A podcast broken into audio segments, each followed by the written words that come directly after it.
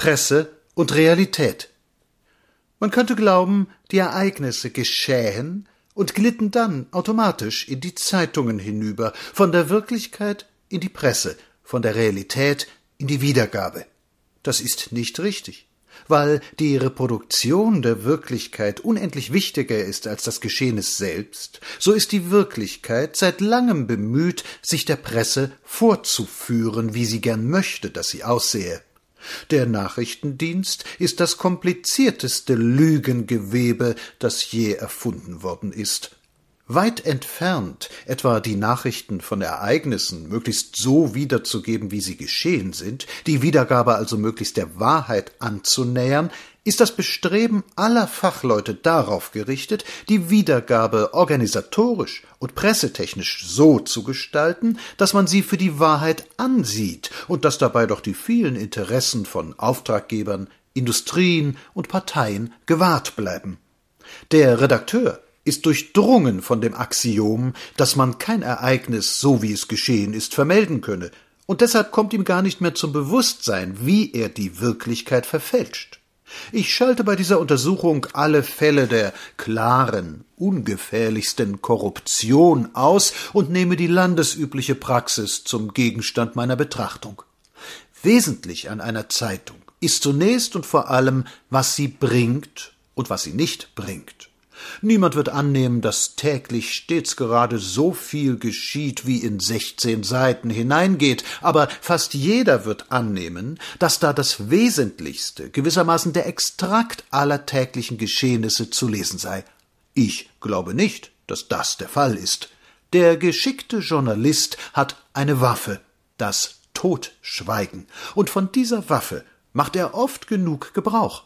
Jede Zeitung hat eine Reihe von Personen, Dinge, Interessensphären, die tabu sind. Von ihnen wird niemals, weder im guten noch im bösen Sinne gesprochen.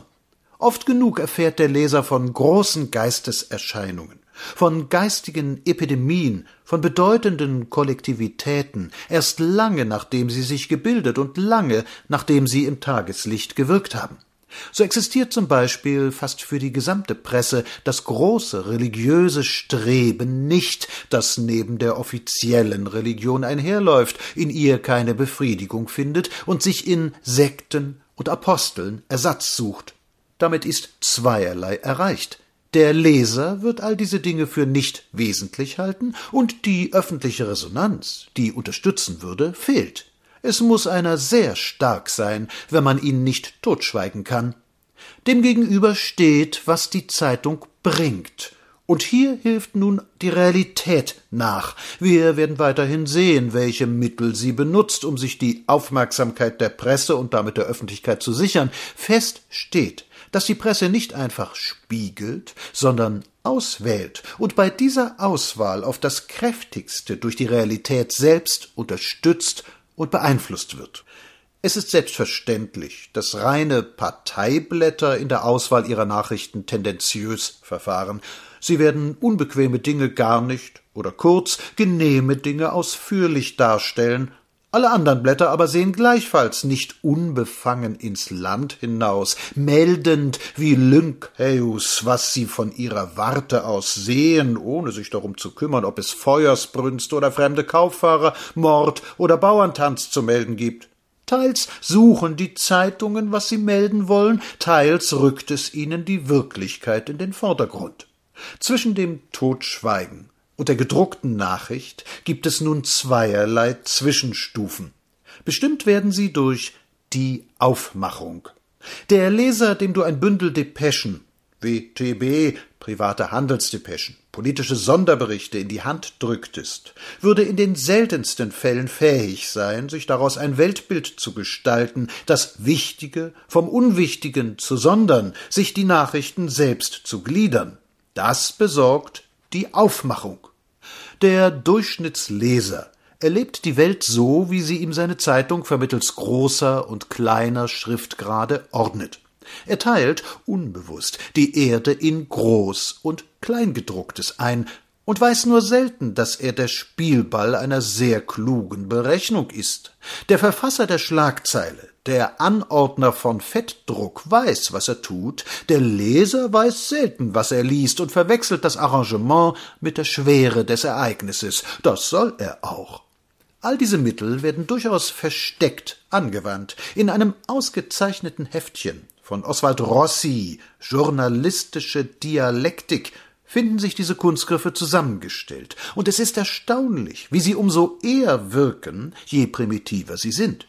Am gefährlichsten sind sie dann, wenn sie, wie fast bei der gesamten bürgerlichen Presse und vor allem bei den Generalanzeigern, geheim auftritt. Ein Leitartikel der Freiheit ist eine klare Sache, eine gefärbte Lokalnotiz der Allensteiner Zeitung keineswegs. Eine politische Versammlung ist ein gutes Propagandamittel, ein besseres die feine Einträufelung einer Tendenz bei einem Kinderfest, einem Hauskauf, einem Streit mit einer Versicherungsgesellschaft. Noch besser aber als alle zusammen eignet sich für die Propaganda die Nachricht über all diese Dinge. Die Tendenz dringt dabei in einen Körper ein, der gar nicht auf dergleichen gefasst ist. Der Locus minime resistentiae ist gefunden. Das wird wohl immer so gewesen sein, was aber erst im Industriezeitalter zur Vollendung gediehen ist, das ist die Beeinflussung der Presse durch die Wirklichkeit, durch eben diese Wirklichkeit, die reproduziert werden soll. Das Objekt herrscht. Jede Institution, die katholische Kirche wie ein Seifensyndikat hat das größte Interesse daran, dass von ihr in der Presse zu Zeiten gar nicht, zu Zeiten viel und dann in einem bestimmten Sinne gesprochen wird. Jede moderne Organisation trägt diesem Bestreben Rechnung und hat sich deshalb eine Pressestelle angegliedert, man kann wohl sagen, dass alle wirtschaftlichen und politischen Kollektivitäten ein gut Teil ihrer Arbeit darauf verwenden, vor der Öffentlichkeit in einem bestimmten Lichte zu erscheinen. Denn dieser Schein ist wichtiger als ihre reale Existenz und oftmals unmittelbar Erfolg bringt. Der Mittel sind viele. Da sind zunächst die Beziehungen. Im Sprechsaal des Buchhändler Börsenblattes, einem der reaktionärsten und interessantesten Blätter Deutschlands fand sich neulich der Vorschlag eines Sortimenters an die Kollegenschaft, sie sollten sich doch alle bemühen, Besprechungen über Bücher der und der Art in den Textteil der Zeitungen ihres Heimatortes zu lancieren. Wie man das macht, war nicht angegeben. Der Anfang vieler politischer und wirtschaftlicher Aktionen ist der, die Presse dafür zu interessieren Ganz gleich, welche Mittel dafür angewandt werden, ob ein Diner, ein Geldkuvert, eine Frau oder nur eine Schmeichelei, klar wird, wie die Realität, die reproduziert werden sollte, nun für ihr Teil die Führung ergreift und dem Wiedergabeorgan erst zeigt, was wiedergegeben werden soll so wie nach Strindberg die Frau hinter dem Bilde, das sich der Mann von ihr macht, lauernd hockt und auf Beute wartet, so hockt hinter den Zeitungsberichten die Wirklichkeit und wartet auf die Wirkung der von ihr lancierten Nachricht. Der Zusammenhang zwischen Annoncenmarkt und Redaktion ist an dieser Stelle zu nennen. Er ist nur bei Käseblättern, vor allem in der Provinz, klar und offen. In den gefährlicheren Fällen verbirgt er sich hinter Zweckmäßigkeiten, hinter Opportunitätserwägungen. Ja, dieser Zusammenhang braucht dem anständigen Redakteur oft gar nicht bewusst zu sein. Er ist vorhanden, denn die Zeitung ist ein Geschäft. Ein Fall offener Korruption ist selten.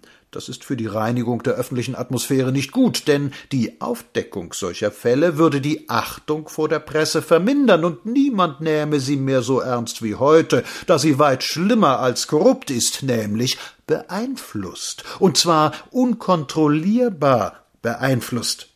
Es ist den Redakteuren so in Fleisch und Blut übergegangen, nicht zuletzt an die Wahrheit, sondern zuletzt an die Wirkung ihrer Nachricht zu denken, dass in einem Fachorgan erwogen wurde, inwieweit man über das Elend Deutschlands berichten solle. Einerseits sei es von Nutzen, andererseits von Schaden. Die Wahrheit zu berichten, koste es, was es wolle, davon war nicht die Rede. Die Wirklichkeit drängt sich also vor, und imputiert der Presse, was geschehen und was zu berichten ist. Die Presse nimmt längst keine bloße Kenntnis mehr von der Realität, sondern die Realität hat die Presse genommen.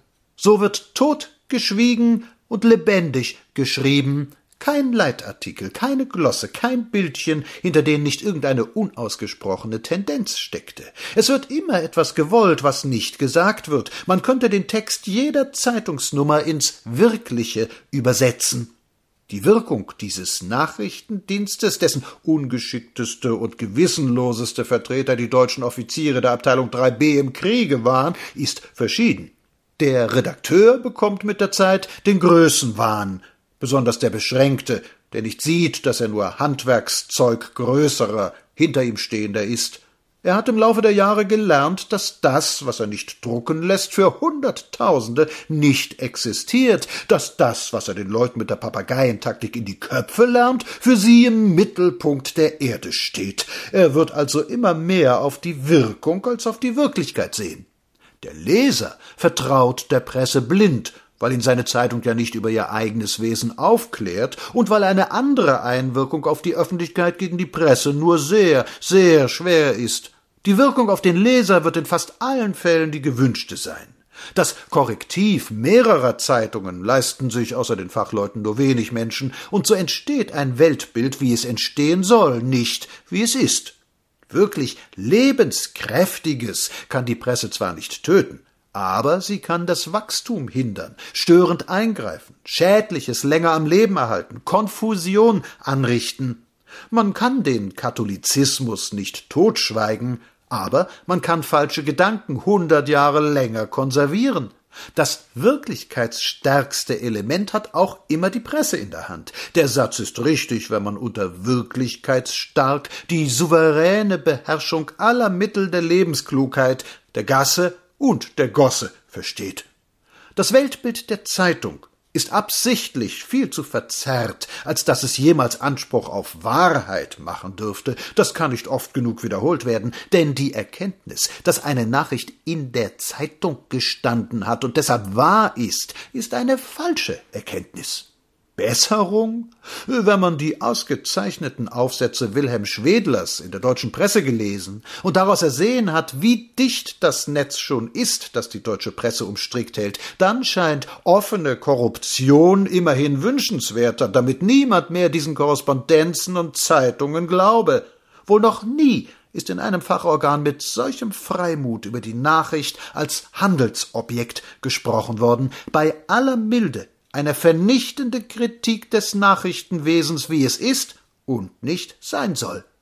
Die Industrie, die Partei, die Regierung, die Kirche, sie alle wissen, was sie an der Presse haben.